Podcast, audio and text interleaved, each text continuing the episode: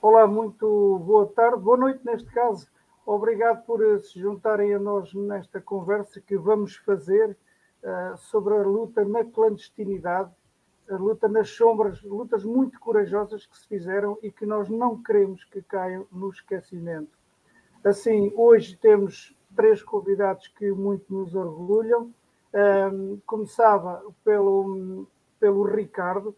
O Ricardo ele diz que é um recolhedor de histórias e ele tem muitas histórias boas aqui recolhidas na nossa região, em particular em Alpiarça, das histórias das pessoas que sofreram, mas que mantiveram a sua coragem, de pessoas que assumiram que, que era necessário lutar pela democracia, lutar pelos direitos humanos, lutar pelas pessoas, lutar pelos direitos de todos. E é esse, essa ideia e essa, esse património extraordinário também da nossa região que nós queremos valorizar e agradecer desde já ao Ricardo por estar conosco. Temos também a Ana Aranha, que é realizadora na Antena 1.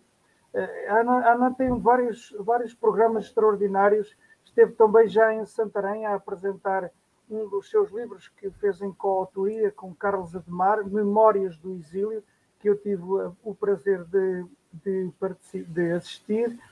A Ana Aranha é, é uma pessoa que hum, ela não, não quer ser considerada, digamos, a autora, mas é de facto uma grande impulsionadora de, de muita de, desta memória, da recordação desta memória, de muitas histórias, da, da necessidade de nós eh, conhecermos, um, e não fosse Ana Aranha uma pessoa licenciada em Ciências da Comunicação pela Faculdade de Ciências Sociais e Humanas de Lisboa, da Universidade Nova, uh, docente também em jornalismo, um, e portanto tem um conjunto de, de, programas muito bons. Já teve em 2017 o prémio, ganhou o prémio Jornalismo, Direitos Humanos e Integração na categoria da rádio, com o programa Calar Nunca. Um, como já disse, teve, fez os programas eh, para assinalar os 40 anos do 25 de Abril, as séries No Limitador e Histórias, Clandestinas, um, e No Limitador, que foi publicado em livro em 2014, Memórias do Exílio, que nós tivemos aqui em Santarém, um, e portanto, como dissem, a coautoria com Carlos Ademar, um, e portanto também é uma recolhedora de histórias e de construir este nosso património extraordinário de cidadania. Um, Dizer-vos também que nos falta o Magno, o Magno que, está em Luanda. Nós temos, estamos com muitas dificuldades ao conseguir as ligações com Luanda.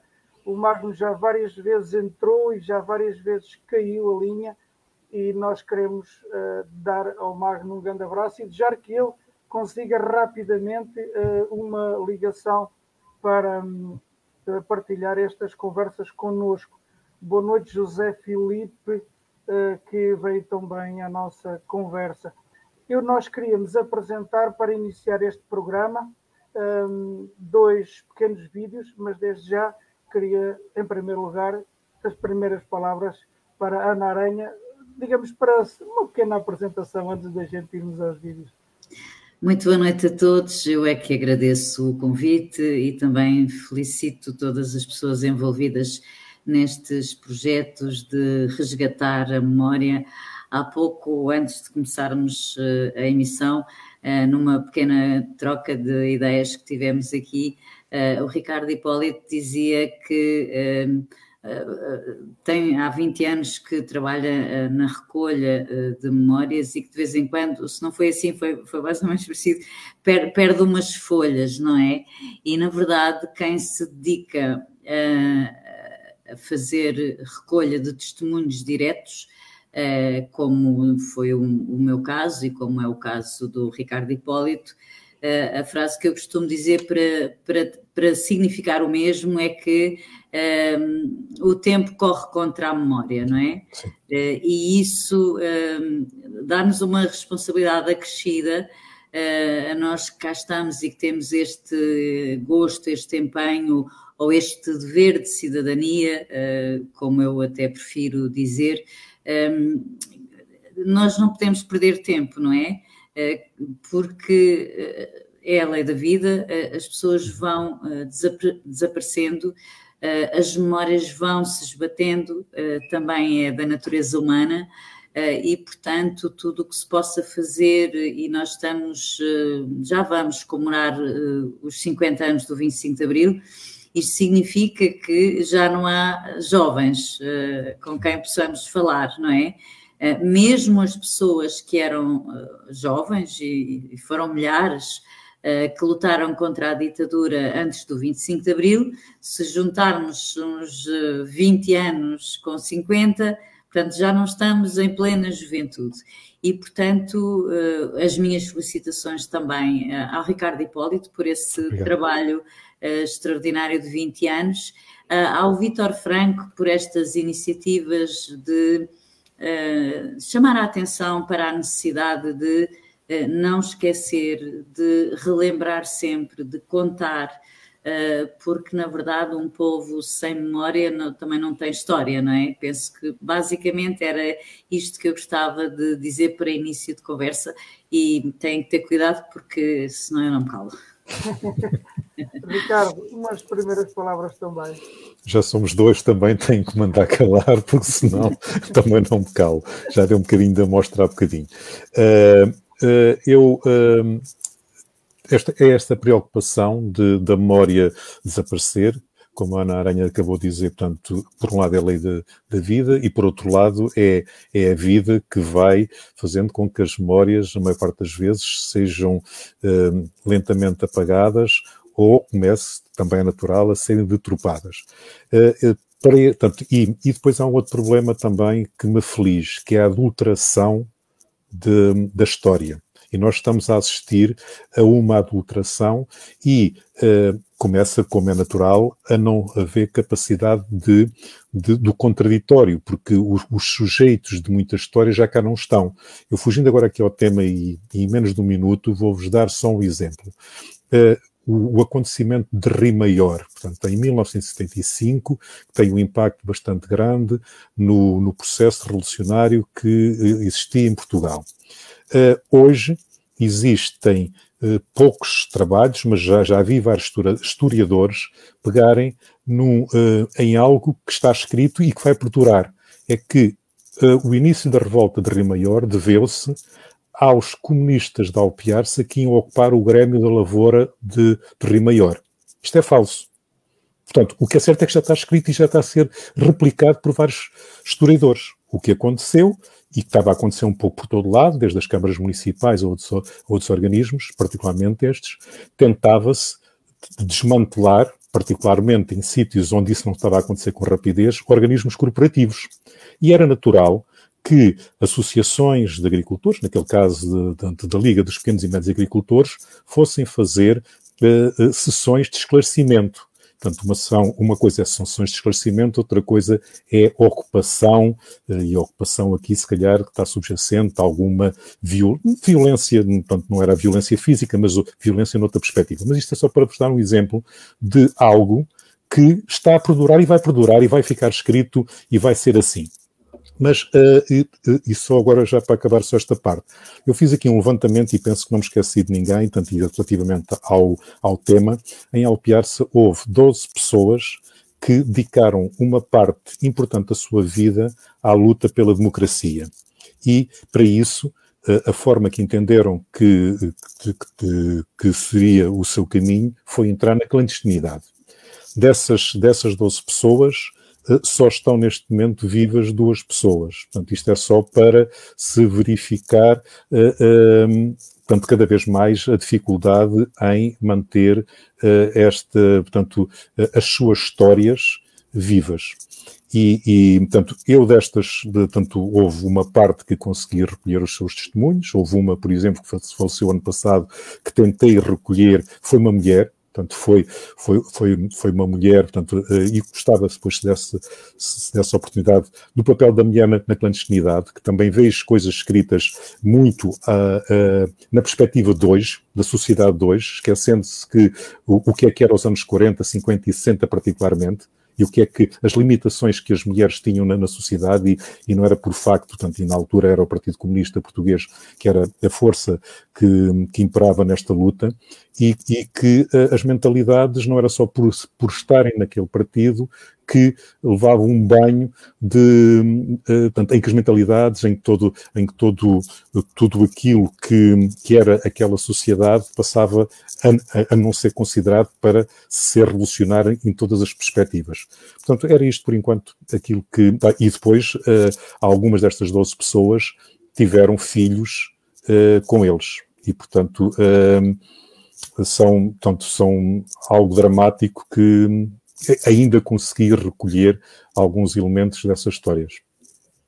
Ok, então nós vamos pôr, este, como já disse, dois pequenos apontamentos, um, até para tentar que o Magno consiga entrar. Eu recordo que ele está em Luanda, portanto é um resistente, um homem lutador pela democracia em Luanda, e que nós temos muita satisfação que ele esteja, ou que ele, que ele participe, porque já entrou várias vezes em linha e já caiu. Vamos então, primeiro, começar, como aliás o Ricardo falou, com um minuto e meio de um pequeno, um pequeno recorte, digamos assim, de um filme chamado Infância Clandestina, o trailer, um pequeno trailer, que se passa na Argentina de 1979 e esta criança é um João, é o João que está clandestino e assim como os seus pais e o seu tio é obrigado a mudar de nome. A, a Ana e o, e o, Ricardo também falarão com certeza muitas histórias destas. E ele na escola é, adota, é, adota o nome de Ernesto, na escola e na vida, um nome falso, e conhece uma menina que é a Maria e cria-se uma história de amor entre os dois. É interessante apenas este pequeno apontamento Um,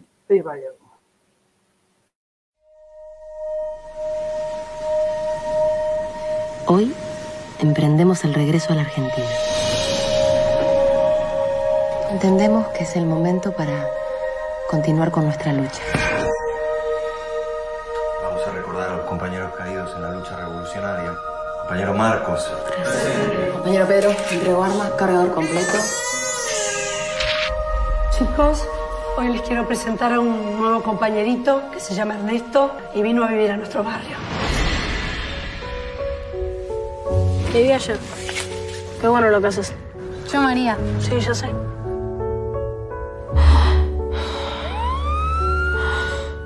¿Cómo supiste que papá... Sino que, que te gusta... Justicia, justicia popular. Te gusta una No, no. Es que la mata, chinita de porquería. ¡Abuela! Los chicos están perfectos, ya lo vio, están haciendo una vida ¿A normal. ti te parece normal que un chico tenga el nombre de no sé quién, el cumpleaños de no sé qué fecha? Se tienen que ir, están en peligro, están matando gente. ¡Cristina! ¿Qué pasó? Tenemos que irnos unos días de la casa por seguridad. ¿Por qué? ¿Qué pasó? ¿María? Contesta, Juan, ¿con quién hablabas? Con María, mi novia. ¿Qué mierda quieren que haga acá?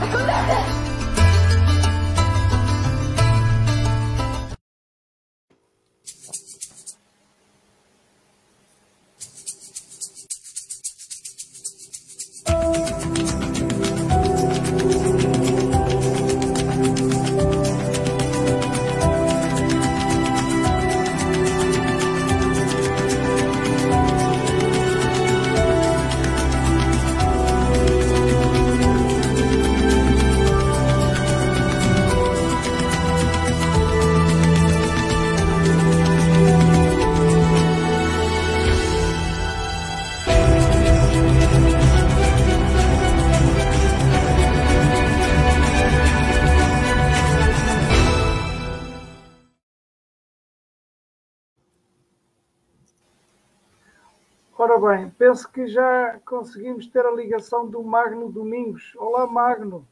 Estás-nos a ouvir?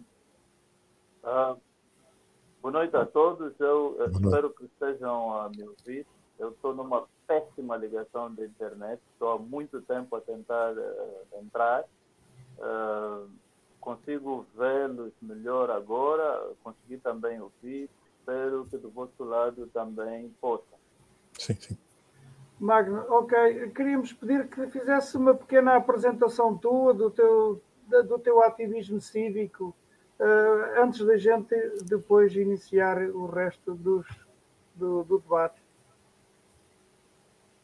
Ok, eu tenho alguma, algum, eu tenho, tenho, um, tenho uma lâmpada na minha frente e tenho algum problema com iluminação, faz muito mal às vistas. Uh, então, uh, não sei se vamos tentar aguentar assim mesmo. Ok, Magno, portanto, obrigado por estares presente. Está também connosco o Paulo Lúcio, pai, penso que é assim o nome dele. Olá, amigo, boa noite, obrigado por também te juntares aqui à nossa conversa.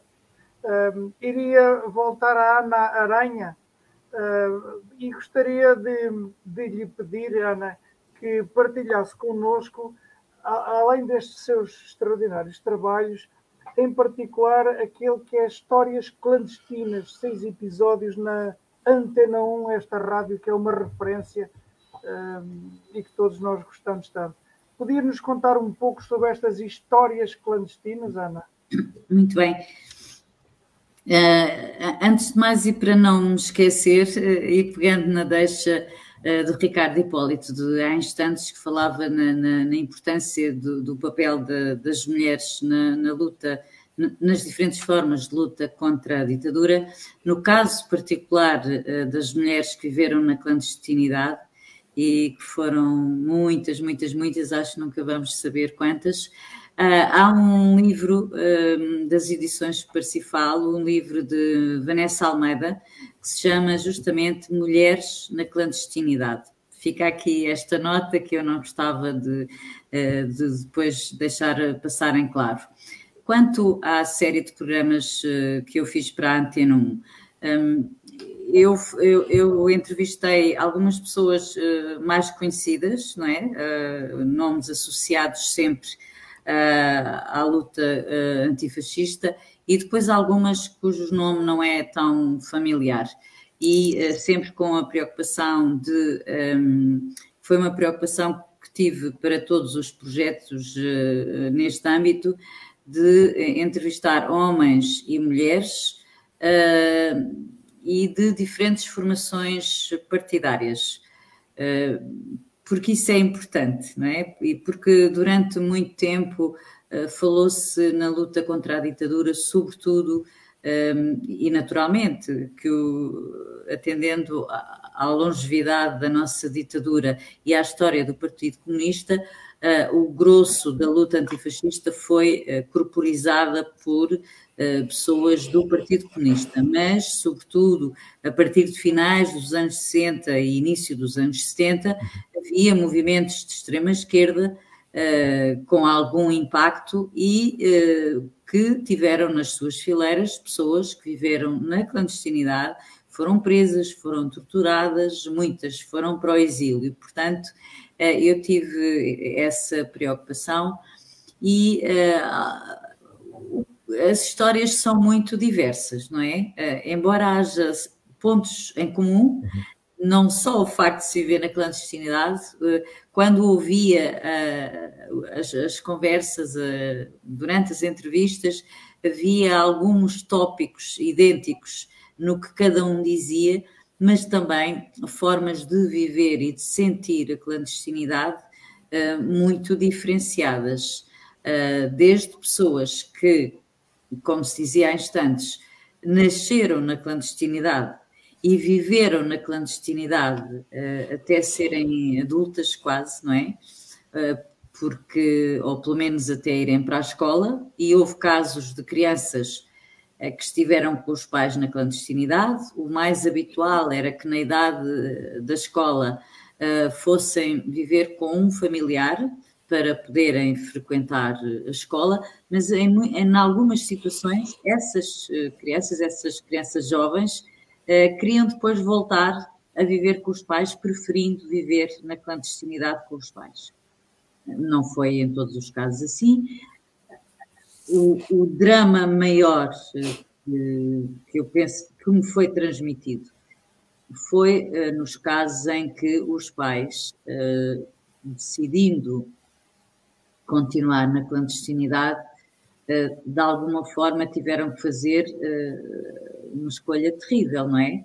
Que é entre continuarem a luta ou continuarem com os filhos. E essa é uma realidade terrível, porque muitos pais, hum, enfim, na, com aquele ideal de construir e de lutar por um país melhor e livre e democrático, eh, na verdade ficaram, ah, em muitos casos, muitos anos sem ver os filhos, não assistiram ao seu crescimento, a nada, zero. E isso eu penso que é de, das eh, situações mais eh, violentas. Não é o que eu penso, foi o que me foi transmitido. É, e que é compreensível, não é?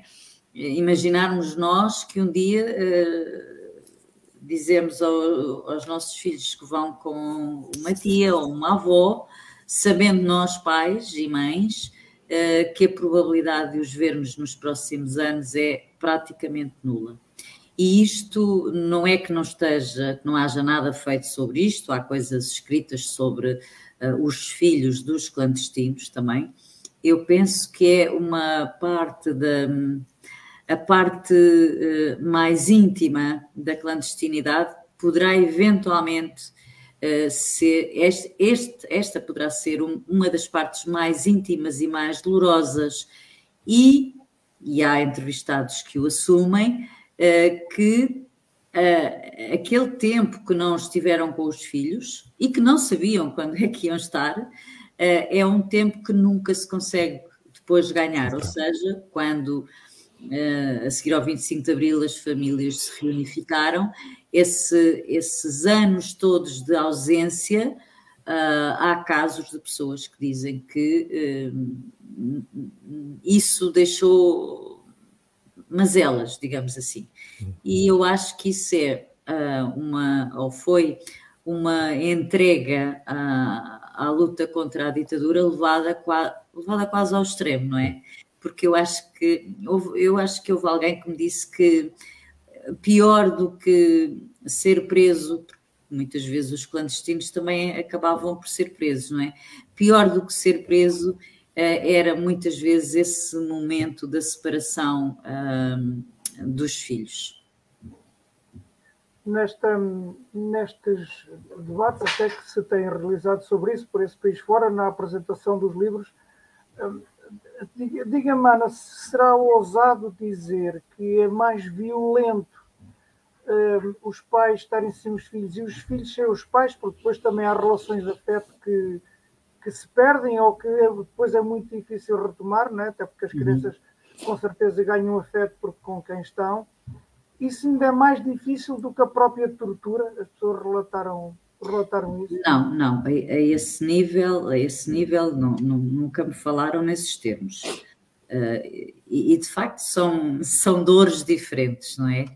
é, é mas há uma coisa comum uh, em todas estas pessoas uh, com quem eu conversei, quer relativamente ao exílio, quer à, às prisões e consequentes torturas, quer à clandestinidade, é, eh, passados estes anos todos, eh, as pessoas não, não um, continuam a achar que, que era aquilo que tinham que fazer e que não, não havia hipótese de não o terem feito.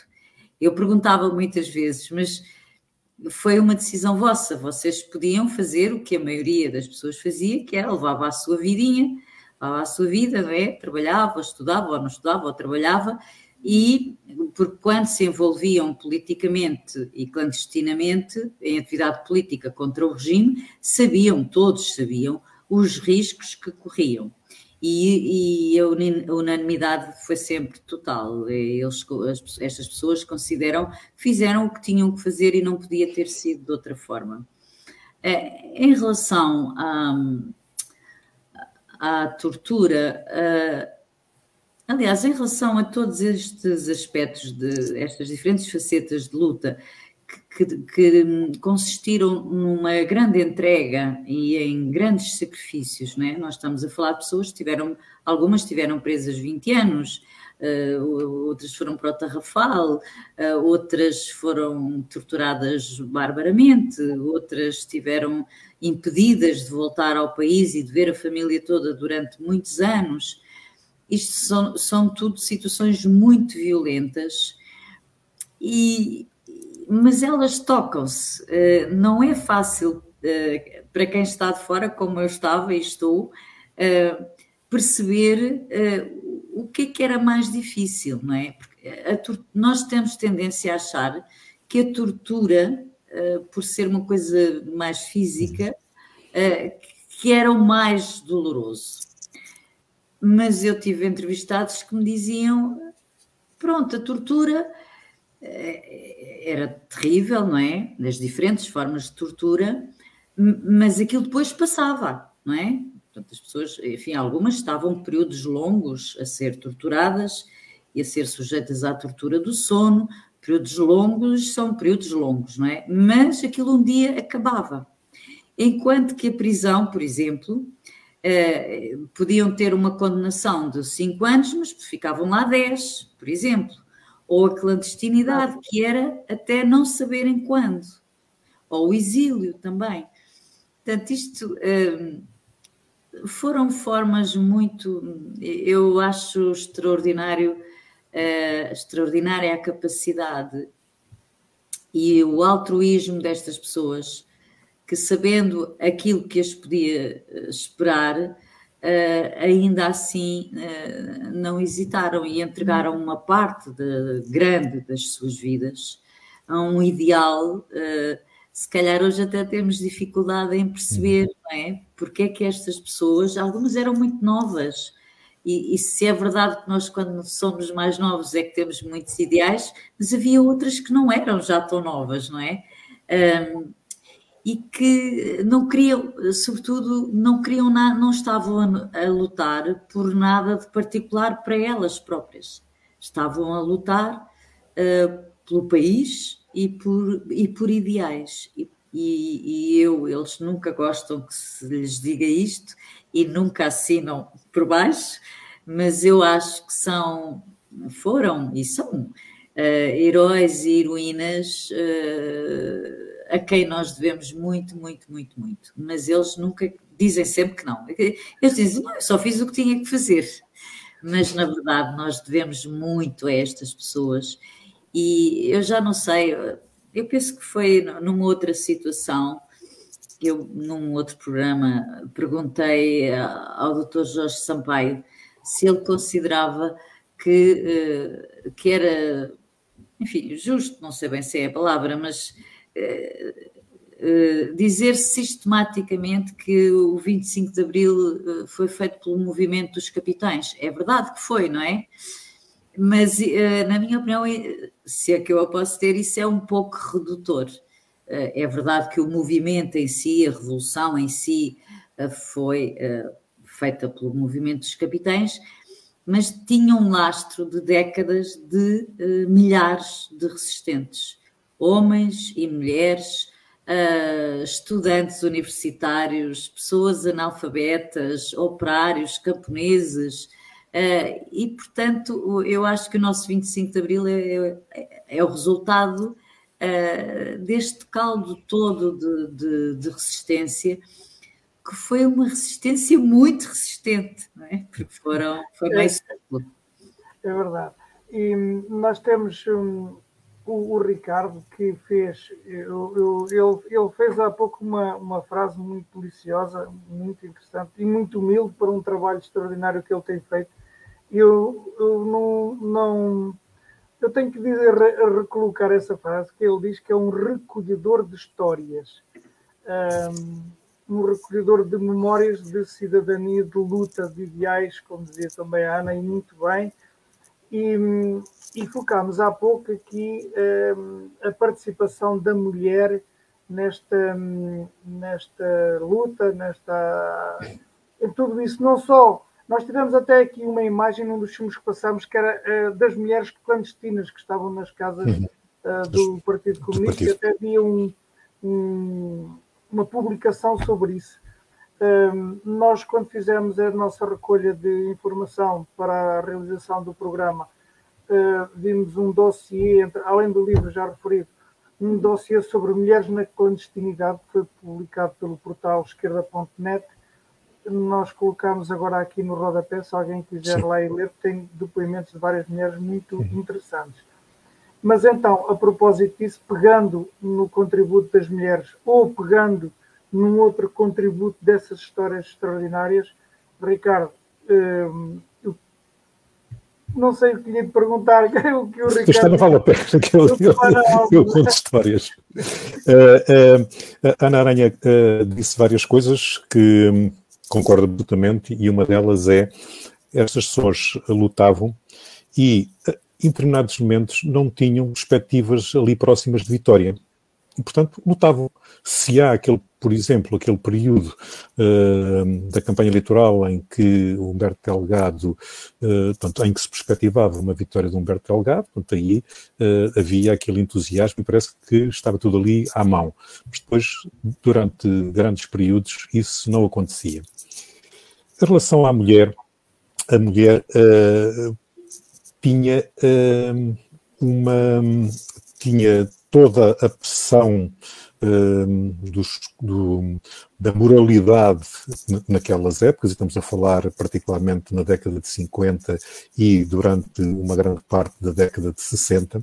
Eu vou dar-vos aqui, vou-vos aqui contar, por exemplo, só um, um, um, um bocadinho de nada de uma história de, de dois clandestinos que saíram de Alpiarça, ele em 59 e ela depois uh, vai ter com ele. O, o primeiro ponto uh, de constituem a primeira casa do partido em Rio Maior, e, portanto, na altura, uh, apesar de Alpiar-se a ser próximo de Rio Maior, naquela altura as distâncias eram maiores do que são agora, e ficam, ficam ali, e, entretanto, ele vai sair de Portugal e vai à União Soviética fazer uh, todos aqueles cursos de formação política que eram muito habituais uh, de, no Partido Comunista. E geralmente eram seis meses. E o que é que acontece? Uh, estava a ser construída a ponte da, da, ponte da Rábida no Porto.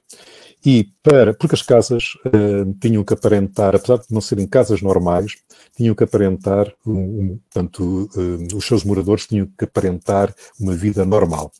Então foi, uh, foi referido, portanto, à vizinhança que o marido iria trabalhar na construção civil na Rábida, portanto, e foi seis meses para a União Soviética.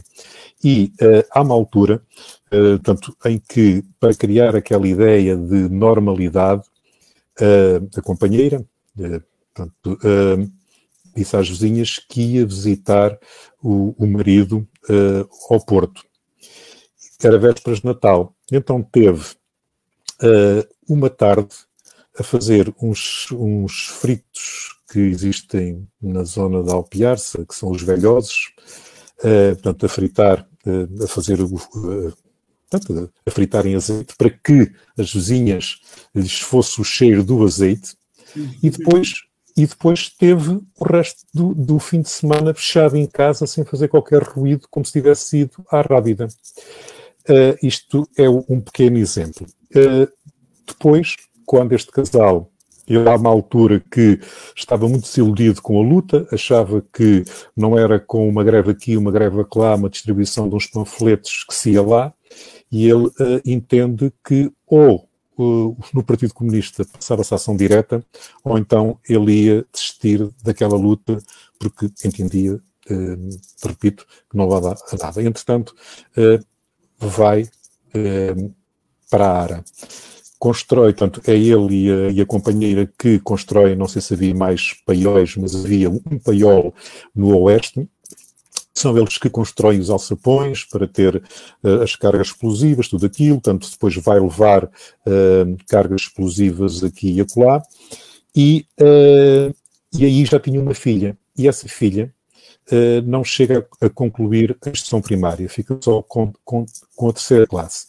E era uma clandestina, portanto, havia o medo da criança, ao conviver com outros, pudesse relatar algo que se passava naquela casa. E, portanto, a solução, até uma determinada idade, era mantê-la, uh, criar ali condições. Eles viviam numa quinta, era uma quinta numa zona rural, onde era o paiol da, da Ara, e, portanto, tinham muito espaço para brincar, mas aquela criança nunca conheceu, até aos 16 anos, foi quando foi o 25 de Abril, o que era um cinema, o que era um baile.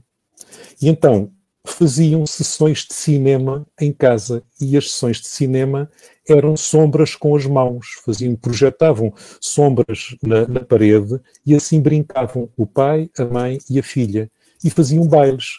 E punham o rádio a tocar e dançavam Uh, portanto, e depois aquela dança da vassoura. De, portanto, era isto. E depois um outro problema, portanto, a Ana Aranha fala na questão dos filhos.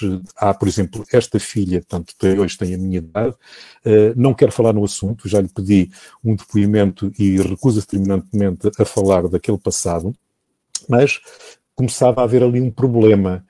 Uh, com 16 anos, as hormonas começam a saltitar, e uh, havia já lá um rapaz de uma, aldeola, de uma aldeola próxima que já passava frequentemente na sua mota. Portanto, ela ali portanto, já tinha aquela idade, já saía um bocadinho mais, e uh, por vezes, e se não fosse o 25 de Abril, sabe-se lá se não seria este o caso, estas raparigas eram colocadas depois numa casa do partido.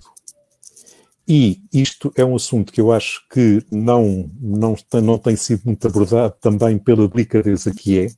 Há vários casos em que se formam casais, e depois para a vida, mas que resultam destes encontros, desta, desta ficção de casas, em que são, é posto um homem e uma mulher, tanto com tudo o que isso depois pode dar origem ainda por cima numa vida profundamente isolada, uh, uh, uh, a viverem na mesma casa. Uh, portanto, isto são situações que ocorrem. Só, só aqui, portanto, em relação a este caso, quando este militante do Partido Comunista vai para a União Soviética, nesta casa chegam, uh, chegam-se a fazer depois reuniões e, portanto, vão, vão outros militantes lá e, e, uh, e era dito que eram familiares. Portanto, esta, esta militante, o Partido Comunista já faleceu, portanto, ele ainda é vivo e ele ainda hoje se martiriza com isto. Portanto, isto é para verem também a importância da moral nestes meios. Ele ainda, ainda a semana passada ele falava comigo, portanto, está, portanto, fala muito, porque foram, foram anos e anos de vida de companheirismo e, portanto, ele sente a falta da sua companheira. Ele, ainda a semana passada, me dizia que a companheira, de certeza, que foi apelidada de prostituta uhum. pelos vizinhos, porque recebia lá homens. E naquela altura, tanto nos meios urbanos, grandes meios urbanos, não sei se tanto eu vivi até, tanto até vir estudar para Lisboa, uh, vivi sempre na, numa pequena terra, em Alpiarça, mas uh, não era muito habitual, não estando o marido em casa, a mulher abrir a porta para que um homem, mesmo que fosse um vizinho, de confiança entrasse no seu quintal. Havia, ou ficavam a falar com o portão aberto, ou ficavam, porque nós em Alpiaça geralmente temos um portão e uma porta, a porta era da casa é para o médico entrar ou, ou para o caixão sair, uh, portanto, uh, o dia a dia da casa era pelos portões, que era onde entravam as carroças, depois mais tarde os tratores, e portanto era uh, ou o portão ficava aberto, para que quem passasse visse que estava a haver ali uma conversa na serventia, no pátio, ou então ficavam a conversar um, ao portão. Portanto, era, eram estas coisas que, que, que, ele ainda hoje se martiriza com isto. A minha mulher passou por uma prostituta. Uh, outro caso, portanto, eu não vou roubar, portanto, o tempo está a correr depressa, um outro casal que, opta, que portanto, ele era ele era comerciante, portanto, era um pequeno empresário, portanto, tinha uma vida boa e opta para ir para a clandestinidade. E a, e a sua companheira também uh, o quer acompanhar. Tinham duas filhas.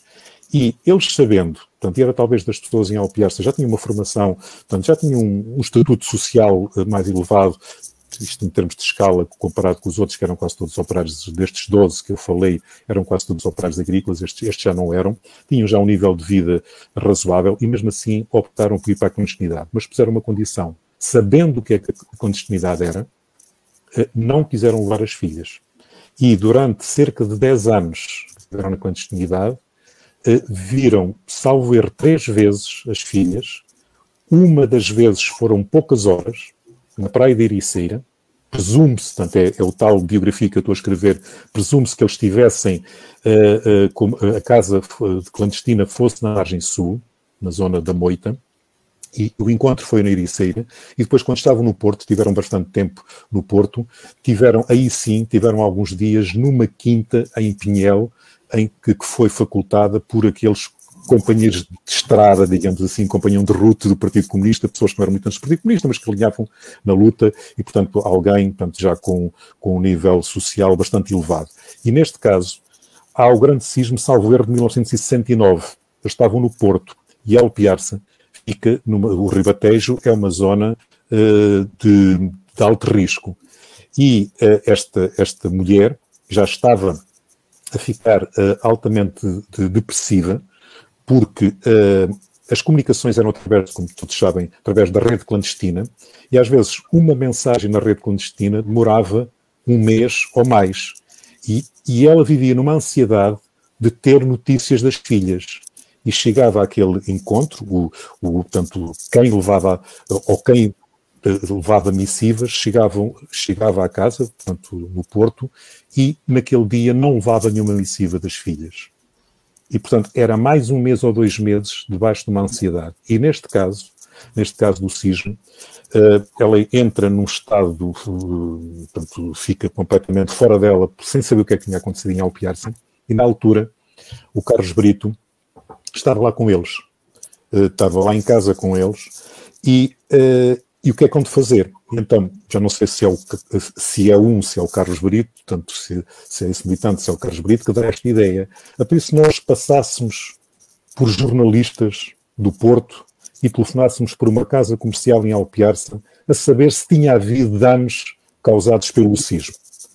E telefonam para um, um, uma loja em Alpiarça, vão à lista telefónica, veem, veem uma loja e então dizem que não, não houve aqui problemas nenhum, só houve uma casa ou outra rachada, não houve problemas nenhum. E foi um momento de, de tranquilizar. Mesmo para acabar, só para acabar, problemas que ocorriam nestas casas, em que tudo era pensado, em que todas, tudo era, uh, uh, portanto, os nomes, tudo, tudo memorizado, uh, às vezes, portanto, houve alguns casos lá da Alpiarça que, que sei que as mulheres não tinham documentos falsificados, o homem sim, porque o homem andava constantemente na rua nas suas, uh, nas suas eh, missões partidárias e, portanto, tinha que levar documentos que eram documentos uh, verdadeiros, as inscrições é que eram falsas, portanto eram, havia, havia redes montadas que, por exemplo, numa Câmara Municipal subtraíam as licenças da bicicleta ou, ou, ou, no, ou no, no, arquivo em Lisboa subtraíam uns impressos para os boletins de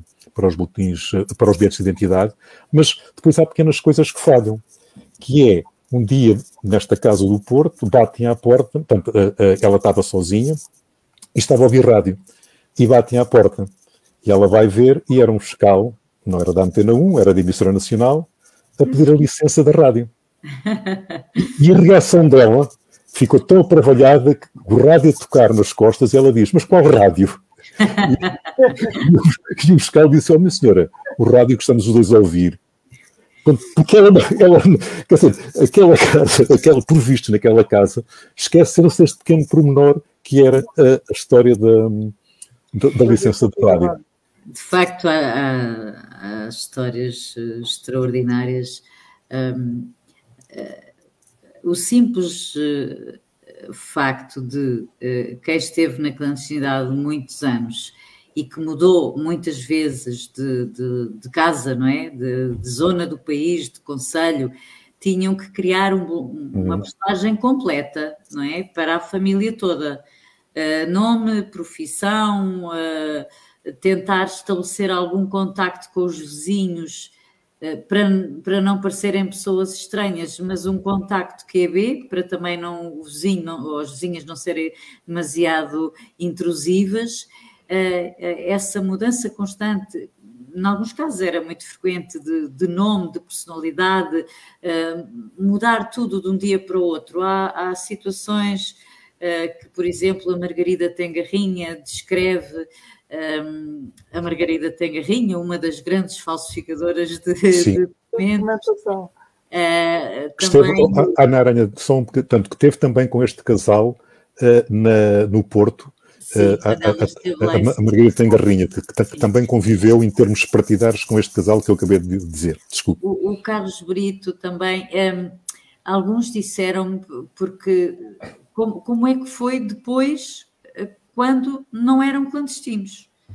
Uh, chegou o 25 de Abril E, e, algumas pessoas que tinham vivido tanto tempo na clandestinidade, desde pessoas que tinham dificuldade em orientar-se na rua ou ouvir muito barulho, a pessoas que eh, muitos anos depois, ainda quando estão na rua, conseguem sempre perceber quem é que está por perto. Há um dos entrevistados que diz que nunca conseguiu perder essa é um, uma capacidade que vão apurando de tentar ver quem é que pode estar perto, ou olhar para ele, ou olhar para ela. São, são coisas extraordinárias, de facto.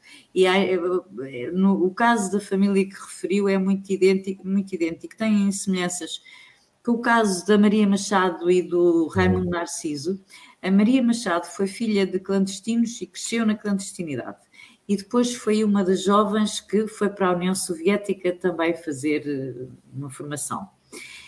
E, eh, ao mesmo tempo, o Raimundo Narciso, eles não se conheciam, o Raimundo Narciso também foi à, União Soviética aprender a fazer umas coisas para depois explodirem cá em Portugal. Eh, passou, creio eu, por Cuba primeiro e depois, Sim. se não estou em erro, Rússia. E conheceram-se lá e quando voltaram, uh, foram viver juntos, mas como casal de namorados. Aqui não, não era a situação de. Eles eram clandestinos, sim, mas, portanto, para dizer o quê? Que a Maria Machado foi filha de clandestinos, cresceu na clandestinidade, casou e foi diretamente para a clandestinidade. Com o Carlos, com o Raimundo Narciso, esteve 10 anos na clandestinidade durante os atentados todos da área, ela, ela, fazia essas ações de ir sondar espaços, não é? Por exemplo, ia com uma cesta de compras ou um saco de plástico, um lenço na cabeça, eles criavam aquelas personagens, não é? Um, e, e, e, ela ajudava, ia fazer, ele dizia-lhe, olha, no sítio tal, tu repara à direita o que é que está, à esquerda, como foi, por exemplo, no atentado às instalações da NATO né, em Oeiras, a Maria Machado foi lá fazer uma, uma visita técnica, digamos assim. E os filhos dele, o primeiro, os filhos são dois filhos, ou um filho e uma filha, creio eu. O primeiro nasceu em plena clandestinidade, portanto, tudo clandestino, e creio que o filho mais novo deles, ou a filha, é, é a última criança, foi a última criança a nascer uh, em clandestinidade. Durante a clandestinidade, os pais da Maria Machado foram presos, a irmã dela foi presa, uh, a mãe teve uma situação de saúde muito grave e muito complicada no hospital prisional e a Maria Machado nunca pôde visitar ninguém. E isto só por si, ou, ou o que eles muitas vezes diziam, uh, morria um pai, uma mãe, um irmão. Eles não sabiam. E eles não sabiam, e, e se soubessem, se fosse possível chegar-lhes a notícia em tempo, eles não podiam comparecer. E isto é de uma violência extrema. Só pessoas com uma, uma convicção inabalável e uma resistência e uma força moral a toda a prova é que conseguem uh, passar muitos anos por todas estas provações porque a verdade é esta: qualquer pessoa que estivesse na clandestinidade podia dizer: não, eu já, pronto, já dei o meu contributo, eu agora. Uh, portanto, eles diziam mergulhar, não é? Uh, dar o mergulho, era entrar na clandestinidade. Um, houve algumas pessoas que o fizeram, mas a maior parte não. Uh, e, mas podiam, a qualquer momento, podiam, enfim, ter uma atividade política de outra forma ou não ter de todo e ter tudo aquilo que, que estavam a perder. E isto para reforçar mais uma vez a importância um, do contributo uh, destas, destes homens e destas mulheres uh, extraordinários. E na verdade eu concordo, há ainda muita coisa para saber sobre, sobretudo as mulheres. Uh, como há ainda coisas para se saber eventualmente sobre uh, episódios que poderão ter acontecido durante as prisões, mesmo com homens, uh, porque há pessoas que, como dizia, não querem falar sobre nada, nem prisões, nem exílios, nem nada. Mas também há muitas que não só. Uh, falam como uh, têm feito um, um esforço de uh, ir às escolas. Uh, há muitos ex-presos ex, ex e, e, que têm pessoas ligadas a, aos movimentos da memória que fazem durante o ano, sobretudo então quando chega ali à altura do 25 de Abril, que vão às escolas, falam para muitos jovens e esse é o Portanto, significa que elas uh, querem que se saiba, que se conheça uh, e também sentem que têm esse dever de, de contar, não é? Um, não uma coisa individual, mas para a, a, história e a memória. Eu devo dizer, das pessoas que contactei para entrevistar para estas séries todas, só houve uma pessoa que me disse que não estava disponível para falar sobre o assunto e é uma figura pública que até hoje nunca falou uh, publicamente sobre o que lhe aconteceu na prisão. De resto, todas uh, as que eu contactei disseram que sim, e, e eu senti o contrário. For, foram, foram uh, chegando informações de que havia pessoas que gostariam de ter falado. Eu impus um limite numérico para a série antes de a começar, decidi que eram X episódios Hum, mas, portanto, eu acho que, eh, respeitando quem não quer falar naturalmente, mas que a maior parte das pessoas eh, até precisa de, de, de falar. De desabafar. Uh, já não, é agora... é não é bem o desabafo, porque não, eu acho que não é bem no sentido de desabafo. É uma necessidade de partilhar também. De deixar, de deixar o testemunho porque uh, eu, eu entrevistei pessoas que me disseram que nunca tinham falado com aquilo, estavam a falar para o microfone para uma coisa que ia ser transmitida na rádio, mas que nunca tinham falado aquilo com a família, por exemplo. Alguns nunca tinham falado ou de tudo ou de episódios em concreto. Nem com a família, nem com amigos, uhum. nem com ninguém, mas aceitaram falar com uma estranha para transmitir na rádio. E, portanto, há aqui esta esta ambiguidade também. E eu acho que com o passar do tempo as pessoas também vão sentindo que se não contam, fica, fica.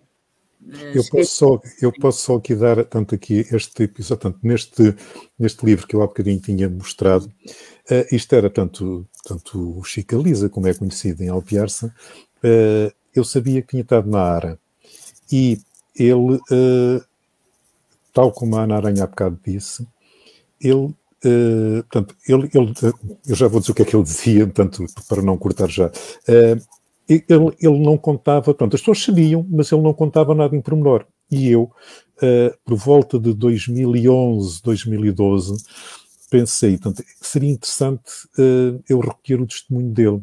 E eu não o conhecia só de vista, não tinha qualquer relacionamento com ele.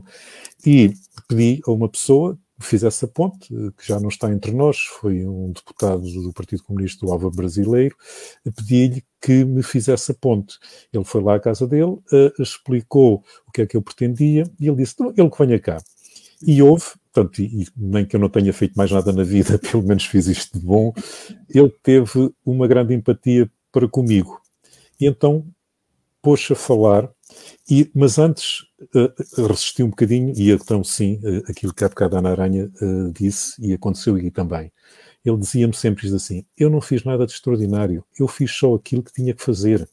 Eu era um explorado, eu, eu não tinha direitos, nós não tínhamos direitos nenhums. Eu comecei a trabalhar, tanto ele era, tanto fisicamente era muito, tanto era magrinho, eu com 11 anos ou não sei quê, fui para a frente das mulas eu tinha pessoas uh, que na escola uh, não tinham um aproveitamento tão bom como eu, mas devido ao, ao pai ser notário em Alpiarça, estudou e, e, e, foi para a carreira, portanto, saiu agora, foi para a carreira diplomática em Portugal, e ele continua a trabalhar no campo porque, apesar do professor ter chamado a mãe, a mãe não, tanto o, o pai, que a mãe já tinha falecido, uh, para que ele pudesse continuar a estudar, não o deixaram continuar a estudar. Portanto, e ele dizia isto, portanto, eu não fiz nada de, nada de extraordinário, fiz aquilo que tinha que fazer, e, portanto, e a partir daí, olha, tem sido até hoje, já lá vão 10 anos, portanto, em que há sempre uma pequena história, uh, uh, portanto, é natural que haja muita coisa repetida, mas ao fim de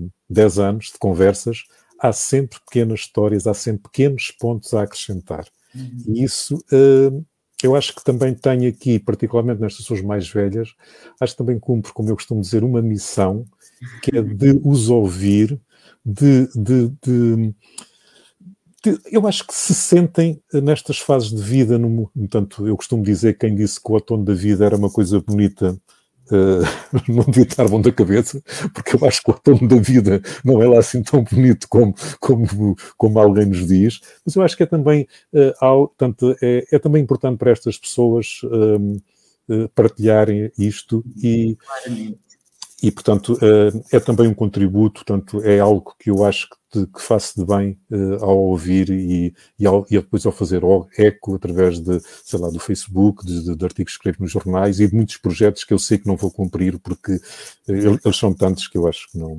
acho que não, tenho a certeza. É extraordinário esse seu, seu trabalho. Foi um gosto conhecê-lo e ouvi-lo. Obrigado. Uh, foi mesmo um gosto, porque não, não, não fazia ideia que tinha esse trabalho de, de, de recolha de tanto, tantos anos, não é? Uhum. De uma, de uma comunidade em particular, de uma localidade em particular, mas é, é, é, é em particular especial, porque é uma, foi uma zona também de, de grandes, de grandes lutas, não é? Foi um gosto conhecê-lo. Eu penso que não é? Muito obrigado. Fim, não foi? Não estou a ouvir, Vitor. Está sem microfone, está com o microfone cortado. Pois não, já está. Um, isto, eu, eu, estava deliciado a ouvir-vos e, e fez-me recordar duas coisas, que é, mesmo os poderes locais e os poderes públicos, muitas vezes não procuram trazer à memória aquilo que é o seu património histórico. Vou dar dois exemplos. Santarém teve uma revolta armada em 1919, se a memória não me falha, Aliás, nós fizemos um programa sobre isso e também sobre o 18 de janeiro, a revolta do 18 de janeiro da Marinha Grande. E aí sim se mantém uma cultura de evocação da coragem, em particular dos operários vidreiros. Um, e, fiz, e, aqui há uns anos, com uns amigos, organizámos as comemorações do centenário da criação da União Operária Nacional, que foi em Tomar. Uhum. E, portanto, fizemos um conjunto de iniciativas em Tomar e, no fim, um, mandámos fazer uma placa de mármore comemorativa, pedimos autorização à Câmara Municipal para fixar essa placa na, no Cineteatro de Tomar, que foi autorizado, e a senhora Presidente foi lá descerrar a bandeirinha da placa. Mas o que é aqui interessante é que quase todas estas iniciativas de recordar e de trazer para, para o presente a memória da luta das pessoas e da sua dignidade do, do seu acreditar em ideais, que hoje faz tanta falta, uh, parte quase sempre da cidadania e, nem, e muito pouco dos órgãos de poder. Bom, e... se os órgãos de poder, eh, neste caso local, não é? Se depois uh, acarinharem e apadrinharem, não é? Não, não é mau a iniciativa ser individual ou de um coletivo se depois uh, conseguirem apoios, uh, enfim, isso não é uma realidade que eu conheça bem, mas há casos em que há uh, autarquias que apoiam a investigação local dentro, não, não conheço a vossa realidade, mas se calhar é mais eficaz partir de quem tem interesse e depois procurar apoio, porque o contrário pode realmente ser um caminho mais difícil. Pois, pois, exato. Mas eu só, eu só queria pedir mais dois minutos a vós, em part... começando pelo Ricardo, para nos dar umas breves notas uh, sobre o, seu livro, As Praças de Jorna em Alpiarça. E quando nós vimos, aliás, o nosso amigo José Felipe, que contou também desse. Ora, cá está. Eu até vou pôr assim. Sim, Ainda sim. se pode encontrar esse, esse livro, Ricardo? Não. não. não. Ah, isto, são, isto são edições, uh, portanto, uh, este foi editado por uma associação que há em Alpiarça, uh, e depois, portanto, há, tem havido, penso que com este executivo da, da Câmara e da Junta continua também a, a, a, a existir, alguns exemplares que ajuda a edição, mas são edições muito curtas, estamos a falar de 150, 200 exemplares, e que são só, tanto e que são esgotados. Este aqui, este, este ainda, tanto, este ainda existe à venda, uh, que este ainda existe. Uh, o outro, o outro, portanto, este, este não é da minha autoria, como eu há bocado referi, este é de, do Francisco Presuncio Bonifácio, Chica Lisa, o outro, o outro já não. Uh, esperemos que em meados deste ano eu consigo concluir. Uh, uh, pois isto não é que depois em termos de mecenato nestes meios não existe, portanto não, não existe e, e depois também uh, por vezes e particularmente aquelas correntes mais neoliberais que hoje cada vez existem mais entendem que isto da memória, isto não é assim que o país lá vai, não é assim que o país se desenvolve. Não é e, portanto, não. E portanto isto, mas eu, eu como estou habituado a correr sozinho e como corro com gosto, não, não, por enquanto não me estou a cansar e isto até me faz bem à minha saúde mental, portanto vou continuar. Eu queria, eh, por fim, eh, agradecer-vos, eh, pedir também que se possível, se consiga fazer essa divulgação, essa republicação desse livro, eh, porque eu acho que só conheço duas pessoas que tenham estudado Praças de Jorna, Soeiro Pereira Gomes e Ricardo Hipólito. Eu, fui, eu fiz, eu fiz, eu tenho um grande apreço pelo Sr. Pereira Gomes, naturalmente não o conheci, mas uh, ele passou por Alpiar-se, recolhi testemunhos de pessoas que conviveram com ele, e é extraordinário, toda a gente põe o Sofia Pereira Gomes, ou punha o Sofia Pereira Gomes lá em cima. Diz que era uma pessoa extraordinária, extraordinária, extraordinária. Um homem que, um verdadeiro camaleão, tanto aparecia em Alpiarça uh, com o aspecto de camponês, como na altura se dizia, hoje operário agrícola, como aparecia como viajante de tecidos, uh, porque um, um, ponto de encontro em Alpiarça era um, um alfaiate, que era um, um velho militante do Partido Comunista, e havia os contactos, e ele então ali aparecia como se fosse um vendedor de tecidos, de franelas, essas coisas todas para o alfaiate. Portanto, era um homem extraordinário e tudo, portanto, encontrei, consegui recolher testemunhos de várias pessoas e, portanto, neste livro tenho um pequeno capítulo dedicado uh, ao, ao. Pereira Gomes. Aqui deu um pequeno salto a pernas, ao rodeados, porque foi um dos pontos de apoio que ele teve quando era dirigente do Médio Tejo, salvo era assim que se chamava, da Organização do Partido Comunista Português, e, e portanto, uh, era um homem, portanto, uh, eu acho que foi um homem extraordinário e e, e, só agora mesmo para acabar, uh, um dia uh, a Souzel Vieira, uma, uma velha militante do Partido Comunista, velha, tanto na idade, mas, mas também no tempo, de pernas, que me contou. Eu depois eu gosto muito de dar a parte humana nas histórias que conto, porque uh, esta coisa dos heróis, uh, acho, acho que depois faz, tanto os militantes e os lutadores não eram de aço e não eram de ferro, e, portanto tem a parte humana, por exemplo, como um, um, militante, e isto aqui foi quando eu comecei a seguir algumas linhas da Ana Aranha, no programa dela no Limitador, comecei então a fazer determinado tipo de perguntas e, e eu perguntei a um, a, um, a um camponês o que é que tinha sofrido, o que é que lhe tinha gostado mais quando foi, uh, quando esteve preso. E ele disse-me uma coisa que, que não foi a tortura, foi as ofensas que praticaram. Por exemplo, quando lhe diziam que estás tu agora aqui e a tua mulher está a dormir com não sei quantos tipos lá em Alpiarça. E, e com aquela moral que, que, existia, tanto hoje também existe naturalmente, mas naquela altura as coisas eram mais, eh, sei lá, mais fortes, em isto para ele era, era, era o pior. Mas dizia era. Uma humilhação suprema. É, é, era, era. Funcionava muitas vezes. Esse, era. Eu, eu há pouco tempo recordei, enfim, uma pessoa que eu entrevistei já várias vezes um, ehm, e que já me tinha contado uh, muitas situações de prisão e de exílio e tudo isso. E a companheira dele na altura foi presa com ele. E, e um dia uh, fui fazer um lançamento uh, do livro uh, na vila onde ele vive e ele estava connosco, mas depois de, de, acabar o lançamento fomos tomar um café. E eu já tinha falado várias vezes com ele. e só no café é que ele me contou uma situação idêntica à que o Ricardo agora relatou e que me disse: pior do que tudo, tudo, tudo, tudo, tudo foi isto assim, assim. Ele nunca, nunca tinha dito, e aliás disse: Eu nunca falei nisto a ninguém, mas o pior, o pior de tudo, se ele tem uma história de, de sofrimento.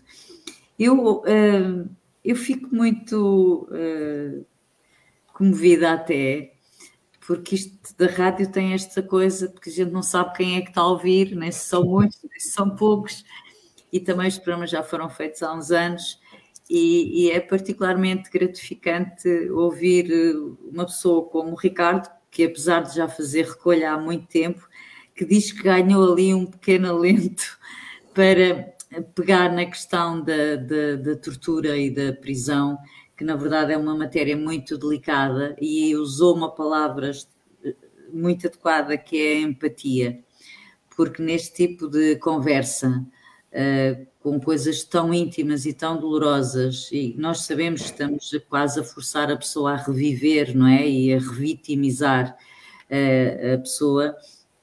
Se não houver essa empatia, uh, nós nunca vamos conseguir um bom testemunho, um bom. E isso foi das coisas para mim mais interessantes nessa primeira série porque na verdade não, não é fácil, sobretudo quando são pessoas que nós não, não conhecemos pessoalmente, encontramos ali no estúdio, olha, então vamos lá falar aqui disto, não é? Não é fácil, não era fácil à partida, mas devo dizer, eh, e acho que isso é, foi uma das mais-valias do programa, foi eh, a generosidade com que as pessoas eh, partilharam estas eh, experiências de luta, mas de sofrimento, ehm, sabendo que iam ser ouvidas na rádio, não é? E, e eu creio que, modéstia à parte, sem essa empatia, que é uma coisa que, que ou se consegue ou não se consegue, é ali no primeiro momento ou se consegue, ou às vezes não se consegue, não é? E que e vários entrevistados me fizeram sentir isso já depois. Um deles foi o professor Luís Moita, que faleceu há dias. Foi que nós das... também entrevistámos aqui. Diga? Que nós também entrevistámos aqui, Sim. a propósito de, de comemorarmos também a, a Capela do, Rato. Capela do Rato. Sim, sim. A entrevista e tempo antes de eu falecer. Sim. A entrevista com o professor Luís Moita foi das mais difíceis para mim de fazer, mas ele disse, não vou reproduzir aqui, nós depois fizemos o lançamento do livro na capela da Fortaleza de Santa Bárbara, da Fortaleza de Peniche, a Capela Santa Bárbara, e fizemos o lançamento com praticamente todos os entrevistados. E ele também foi, fomos num autocarro aqui de Lisboa, alugado para o efeito, e, e ele disse-me não vou reproduzir de facto, mas ele disse uma coisa melhor uh, que alguém que, que, fez aquele trabalho podia ouvir uh, sobre a forma como ele se sentiu durante a entrevista. E eu de facto acho que é destes contributos, quer uh, dos Ricardos, se calhar não há muitos, mas que levam isto muito a sério no seu sítio, no seu, na sua comunidade, como pessoas que fazem filmes ou documentários ou, ou investigam ou fazem trabalhos jornalísticos e, uh, na verdade, as coisas, na minha opinião, não estão agora como estavam há 10 anos, uh, no que tem a ver com muitas destas matérias, e há uma geração mais nova do que eu, uns bons aninhos, uh, que está a interessar-se por, estas, por estes temas.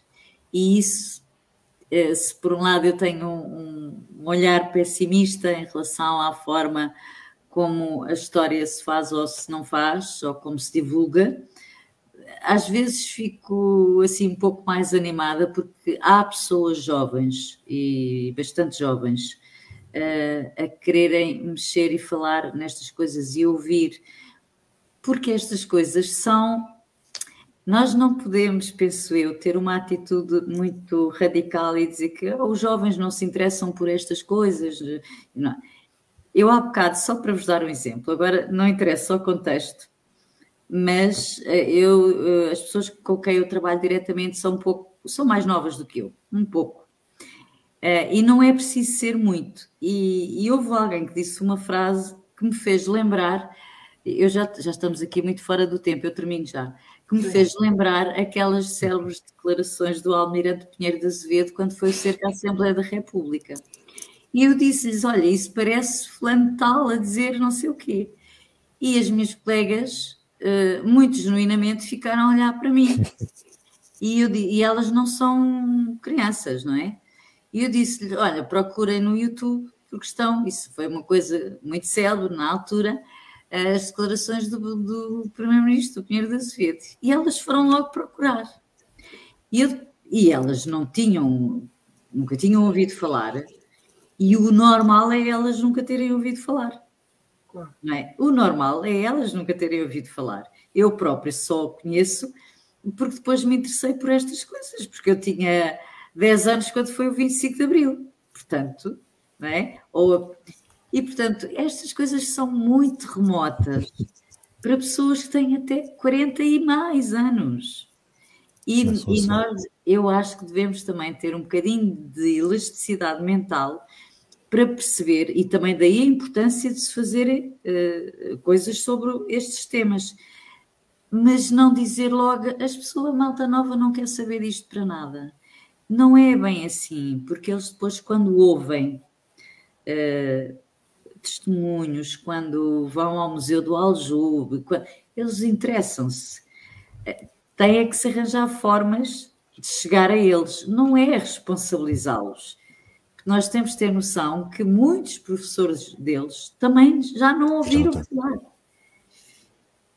Não é culpa de ninguém. Que, que, que este apelo também seja ouvido e que nós todos consigamos que hum, a memória hum, seja mais conhecida. Eu, se me permitem, passava também aqui um pouco à divulgação do livro da Ana Aranha e do Carlos Ardemar, No Limite da Dor, que eu recomendo vivamente, assim como Memórias do Exílio, uhum. que, como a Ana já falou, são livros também decorrem dos seus programas. Muito obrigado por estarem. Eu, Foi um... eu é que oh, Vitor, já agora só dava-me só uh, menos de um minuto, só, claro. para, só para eu terminar claro. aqui com uma evocação Uh, uma coisa que eu achei muito linda em relação ao Sr. Pereira Gomes, permitem-me só para acabar, vou ler aqui só um pequeno parágrafo, portanto é menos de um minuto, uh, da tal conversa que eu tive com a, a Suzel em Pernes. O Soeiro voltou-se para a Suzel Vieira e disse-lhe: Vou-te mostrar a minha mulher. A minha mulher era muito bonita. Eu fiquei muito admirada, portanto, isto a Suzel a dizer, mostrou a fotografia da mulher, mais do que uma fotografia, e tornou a repetir: A minha mulher era muito bonita. E largou-se a chorar. Eh, chorou muito e eu fiquei apoquentada de o ver chorar. E ele disse-me: Estás admirada? Mas olha que os comunistas também choram. Isto é muito duro. Eu não tenho possibilidade de ver a minha mulher e sinto muito. Pronto, já passou. Por mais de uma vez ele me falou da mulher nestes termos, que gostava muito a aguentar. E portanto. Uh, são estas coisas que eu também gosto de, de recolher, porque isto dá uh, a dimensão humana daqueles, daquelas pessoas que a gente acha que são diferentes de nós e que são diferentes de nós, mas que também têm a parte humana à flor da pele. Muito eu, obrigado eu também pelo convite. Agora dê-me só um segundo. Eu preciso um programa. Isto tem, tem que pôr publicidade a seguir. Não, a gente não faz publicidade. Somos totalmente autónomos. É que isto na minha rádio já tinha sido cortado por esse horário. Não se pode falar. Mas eu lembrei-me, há muitos anos, não tem a ver com EJA, foi há muitos anos. Eu fiz, tinha uma série na Antena 1 que era, eram programas biográficos de, de personalidades de diferentes áreas uh, da cultura, da política, da ciência. E então eu fiz um, um programa sobre o Álvaro Cunhal. Mas o Álvaro Cunhal já não estava em condições de dar entrevistas, mas autorizou a, a, a Sofia Ferreira, que era a, mulher que estava na casa clandestina onde ele estava com o Militão Ribeiro quando foram presos. Portanto, eles foram uhum. os três presos no mesmo dia, não é? Portanto, era a Sofia Ferreira, que era quem fazia de, de, de, dona de casa, da casa no Luso. E às tantas eu perguntei à, à dona Sofia Ferreira um, que, que, que o Álvaro Cunhal fazia, se fosse... Ela dizia, então, eu fazia a comida, também tratava lá dos papéis, eh, trabalho tipográfico, dos boletins, e eu comecei a puxar, a perguntar, mas, mas então e o, o doutor Álvaro Cunhal fazia comida? E a Sofia Ferreira diz esta frase maravilhosa: fazia, fazia comida, sim senhor. O doutor Álvaro Cunhal fazia uns pastéis de massa terra muito bons. Isto é o tal lado humano que nós não estamos nada a imaginar eu pelo menos não estaria a, a, a, ver o doutor Álvaro Cunhal a fazer pastéis de massa terra. Pronto. E isto são aquelas partes realmente que as pessoas até dizem com tanta espontaneidade, não é? Que é impossível nem, não serem verdade e, e, e tornam tudo mais, mais próximo de nós, não é? Qualquer um de nós sabe fazer pastéis de massa terra. Eu não sei. Muito obrigada. Uh, obrigado a nós. Convite, uh, convidamos todas as pessoas que quiserem partilharem este vídeo no vosso Facebook.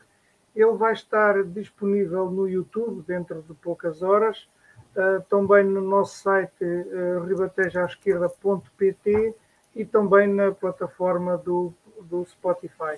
Mais uma vez, muito obrigado por uh, partilharem connosco, foi muitíssimo bom e esperemos que brevemente nos encontremos na reedição do livro do Ricardo. Assim espero. Vamos ver, vamos ver. Boa noite. Uma boa noite também.